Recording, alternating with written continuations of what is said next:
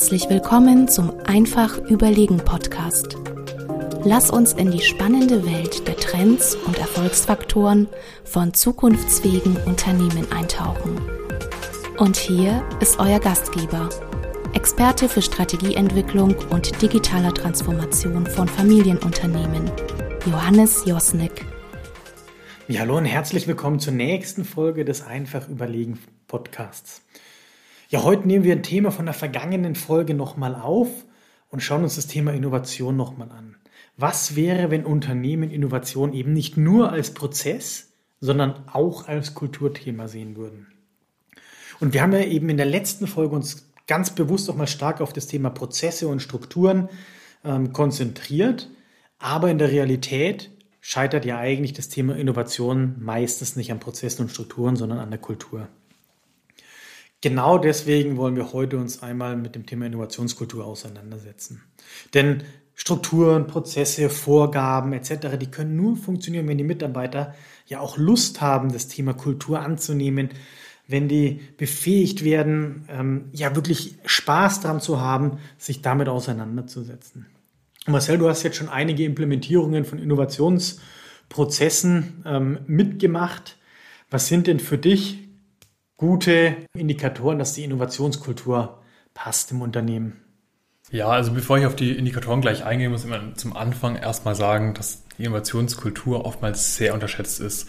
Es ist einfach super wichtig, eine positive Kultur im Unternehmen zu haben. Und man muss auch sagen, dass das mit richtig viel Arbeit zusammenhängt.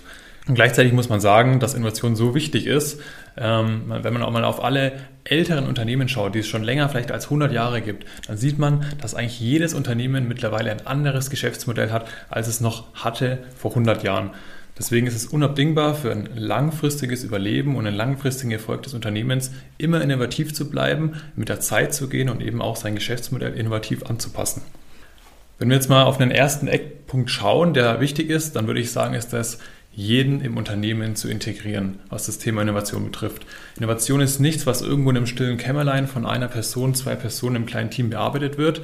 Innovation ist etwas, das das ganze Unternehmen angeht. Das geht bei der Führungsebene los, die natürlich alle Initiativen im Unternehmen unterstützen müssen und auch aktiv vorantreiben müssen und hört dann ja beim einfachen Produktionsmitarbeiter, sage ich mal, auf, also wirklich durch die ganze Bank. Jeder sollte sich daran beteiligen und das zeigt auch ganz gut, weil wo kommen Innovationen her? Die kommen natürlich von den Mitarbeitern und die sind nah am Produkt dran. Der Produktionsmitarbeiter ist nah am Produkt dran und kann dann vielleicht hier Prozessinnovationen vorantreiben, sieht die, kann die einreichen. Gleichzeitig der Vertriebler hat dann immer den Blick vom Kunden mehr, kann so Produktinnovationen ins Unternehmen bringen. Und wenn da alle die Chance haben mitzumachen, dann ist das ja das erst, der erste große wichtige Punkt. Und gleichzeitig müssen natürlich hier auch die Ebenen geschafft oder die Strukturen geschaffen werden, dass sie mitmachen können. Irgendwie einen Ideenkasten, gemeinsame Events zum Austausch, wo man zusammenkommt, um diese Innovationsideen ja, zu finden. Ich muss gerade so ein bisschen schmunzeln, weil du hast gerade dieses Beispiel mit, ja, wir müssen ja einen Rahmen schaffen, dass äh, die Mitarbeiter das auch eingeben können. Wir hatten es gerade bei einem Kunden, da wollten wir Innovationsboards einführen. Also das heißt, ähm, ja, Gruppen von Freiwilligen, die sich zusammentun, um an Innovationen zu arbeiten. Und in der Diskussion mit der Führungsmannschaft kam raus, ja, wenn da jetzt einer reingeht, dann verbringt er ja da auch Arbeitszeit. Und wenn der jetzt pro Arbeitswoche eine Stunde damit reinbringt, ja, dann fehlt der mir ja bei mir so produktiv. Das ist ja ein Riesennachteil. Also wir müssen das schon irgendwie begrenzen. Und das ist für mich genauso eine Indikation, wo man sagt, nein, da ist der Fehler. Innovation muss Kultur sein und da muss eine Führungsmannschaft sagen, ja wunderbar, wenn die Leute da reingehen, da was rauskommt, dann fördere ich das Ganze doch und sorge dafür, dass eben die Mitarbeiter da reingehen können, dass sie dann eine Wertschätzung eben auch erfahren, weil genau diese Weiterverfolgung von Ideen ist doch das, was Wertschöpfung ausmacht. Wenn man aktiv Ideen einbringt, dann muss das von der Führungsebene ähm, gefördert werden. Und da helfen eben so einfache Strukturen und Prozesse, die aber dann auch den Support eben von der Führungsmannschaft brauchen. Sondern es geht aber nicht nur darum, eben, ich sag mal, diese Strukturen zu schaffen und die Führungsmannschaft für das Thema Innovations zu begeistern, sondern es geht auch darum, dass Mitarbeiter ja über zum Beispiel regelmäßige Weiterbildung ähm, auch erfahren, wie geht man denn richtig an so ein Thema ran? Wie kann ich denn eine innovative Idee, die ich im Kopf habe, wie kann ich die denn auch umsetzen? Wie kann ich Jetzt ist ja KI gerade in aller Munde. Ähm, wie kann ich sowas denn nutzen, dass es einen Vorteil hier auch fürs Unternehmen gibt? Und da macht es schon auch Sinn, dass sich Mitarbeiter mal ein, zwei Tage Zeit nehmen, mal einen Blick von außen bekommen und auch mal ja ein Gefühl bekommen, was passiert denn da ähm, so in der weiten Welt außerhalb von, von einem eigenen Unternehmen. Sodass dadurch auch mal Impulse entstehen und dass neue Ideen generiert werden kann. Ja, Johannes, als du gerade gesagt hast, dass sich die Mitarbeiter eine Stunde pro Woche Zeit nehmen sollten oder dieses Beispiel genannt hast, da musste ich gerade schon schmunzeln, weil ich glaube, eine Stunde zumindest, wenn man auf die innovativsten Unternehmen dieser Welt hört, ist tatsächlich deutlich zu wenig. Ähm, Google hat mir schon gesagt, gilt als innovatives Unternehmen, die sagen, ungefähr 20 Prozent der Arbeitszeit können sich die Mitarbeiter für Innovation nehmen oder auch 3M ist ja ein Hersteller für Klebebänder oder auch bekannt für ihre Post-its. Die haben schon seit, die Firma gibt es lange, schon über 50 Jahren, haben die die 15%-Regel. Das heißt, jeder Mitarbeiter kann sich 50% seiner Arbeitszeit für Innovationen nehmen. Manche nehmen sich weniger, manche mehr. Aber es ist gewollt und aktiv auch gefördert, dass sie sich diese Zeit nehmen können. Und da sieht man schon, dass es extrem wichtig ist, da diesen zeitlichen und finanziellen Rahmen auch schaffen. Und am Ende des Tages ähm, zeigen die Firmen ja auch, dass es funktioniert oder sich lohnt. Damit sich das Ganze aber lohnt, ist ja das Zentrale, dass man Veränderung als Fortschritt und nicht als ähm, Hindernis sieht. Genau darum geht es doch, wenn man Neugierde wecken will, Kreativität wecken will, wenn man die Experimentierfreude von Mitarbeitern noch aktiv fördern will, so dass die Lust haben und sagen, jawohl, diese Veränderung, die bringt uns als Unternehmen, die bringt aber mich als Person ähm, auch voran. Und dazu gehört ja nicht nur, ich sag mal, Weiterbildung, nicht nur ja die Möglichkeit, die Ideen auch irgendwo zu diskutieren, sondern dazu gehört auch, ja, dass man eine Kultur hat, in der man offen über dieses Thema ähm, reden kann, dass die Kommunikation passt, die Transparenz auch passt, dass man mit anderen Mitarbeitern ähm, über Ideen sprechen kann und dass es eben gewollt und gewünscht wird und nicht irgendwie als lästiges Beiwerk gesehen wird, was ja den Mitarbeiter von der eigentlichen Arbeit abhält. So, und das bedeutet eben auch, dass man ja, diese Kultur auch etablieren muss. Das heißt, man muss den Leuten die Möglichkeit geben, dass sie miteinander in der Form kommunizieren, auch standortübergreifend. Und vielleicht gibt es gute Ideen, wie man sowas tun kann. Gibt es Plattformen, mit denen man das tun kann? Gibt es Intranet-Lösungen? Gibt es aber eben auch eine Meetingstruktur, die man aufbauen kann, so dass Mitarbeiter immer die Möglichkeit haben, nachzufragen und eben ja auch Lust bekommen, ihre Lösungsvorschläge und Innovationsideen beizusteuern. Was zu einer gesunden Innovationskultur auch immer dazu gehört, ist so das Streben nach dem besten Produkt, nach dem besten Geschäftsmodell. Dadurch werden die Mitarbeiter auch immer motiviert, ähm, neue Ideen zu finden, immer sich nicht mit dem Status quo zufrieden zu geben, sondern immer noch mal besser zu sein als der Wettbewerber, eine neue Innovation auf den Markt zu bringen, den Kunden besser zu kennen als er sich selber. Also das gehört ganz äh, stark mit dazu und so ein Gedankengut im Unternehmen fördert dann auch ganz stark die Eigeninitiative der Mitarbeiter. Jeder Mitarbeiter soll sich am besten fühlen wie ein Eigentümer und möchte ständige Verbesserungen und jede neue Idee auch ins Unternehmen einbringen. Mal genau an dem Punkt gibt es ja schon einen Widerspruch in sich. Also ich glaube, das, das vergisst man immer ganz gerne. Ja, zum einen geht es natürlich darum, dass man neue Innovationen schafft, aber zum anderen, naja, ein Unternehmen ist kein Wohlfahrtsverband, sondern es muss ja auch profitabel sein, es muss ja auch Gewinne erwirtschaften. Und da ist dann schon so eine Kluft zwischen Gegenwart und Zukunft. Also in der Gegenwart heute ähm, verdient das Unternehmen hoffentlich gutes Geld mit den Produkten, die sie haben und soll jetzt davon Leute abziehen, die vielleicht noch Kosten verursachen, Zeit brauchen, um dann eventuell eine Innovation auf den Markt zu bringen. So, und das ist das, was wir auch ganz häufig in Diskussionen, ich hatte letztens mit einem Inhaber von einem Unternehmen, der sagt, was will ich denn, dass meine Leute da so viel Zeit investieren? Ich kaufe ihnen doch Innovationen zu, ich kaufe ihnen doch lieber andere Unternehmen, hebe dadurch Synergien.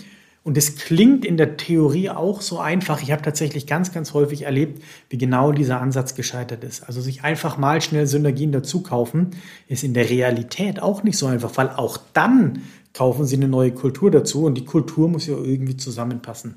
Auch muss es zu dem Geschäftsmodell passen, zu dem jetzigen, aber auch zu dem zukünftigen. Also das ist tatsächlich gar nicht so einfach, sodass es absolut lohnenswert ist, dass man trotzdem in den etablierten Geschäftsmodellen einfach Verhaltensnormen und Werte ähm, integriert, sodass Innovationsteams auch da arbeiten können, dass man auch da die Möglichkeit gibt, dass die Leute sich schon mal mit Veränderung, weil Innovation ist Veränderung, auseinandersetzen und dass das was Normales für die wird, dass Routinen entstehen, ähm, Und dass es eben nicht die tolle alte Welt gibt und die verspielte neue Welt mit tollen Innovationen, sondern dass es beides eben Hand in Hand gibt.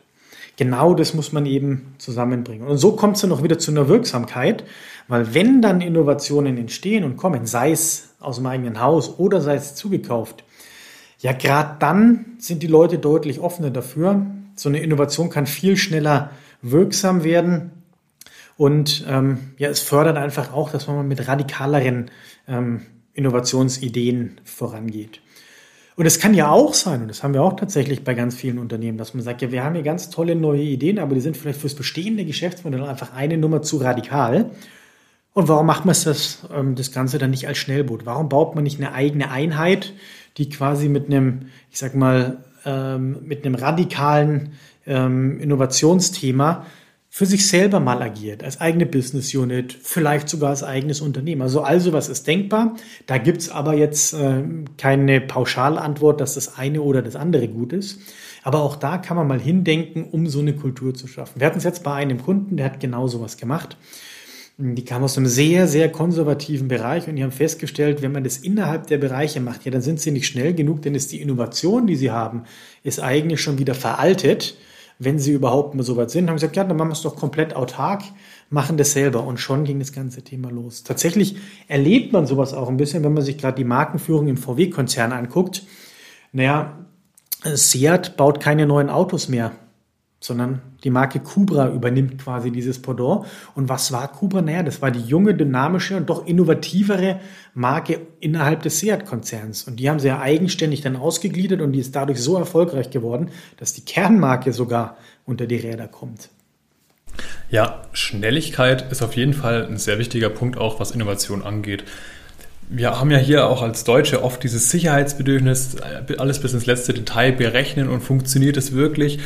Äh, gehen wir da ein zu großes Risiko ein? Ja, das muss man bei Innovation einfach machen. Da muss man einfach mal loslaufen und Sachen wagen. Und dann kann es auch passieren, ja, dass es nach hinten losgeht oder man Geld verbrennt und die Innovation dann am Markt doch nicht zum Tragen kommt. Trotzdem ist es wichtig, hier einfach schnell zu sein.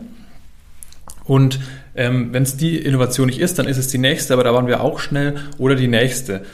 Zu dem Thema gibt es auch noch eine Anekdote von einem Kunden von mir. Ähm, da war es nämlich so, dass eine Mitarbeiterin zu ihm kam und gesagt, ja Mensch, ich bin jetzt hier der Innovation gefolgt, ich habe das versucht schnell umzusetzen, ja und es ist schief gegangen, ich habe richtig viel Geld verbrannt.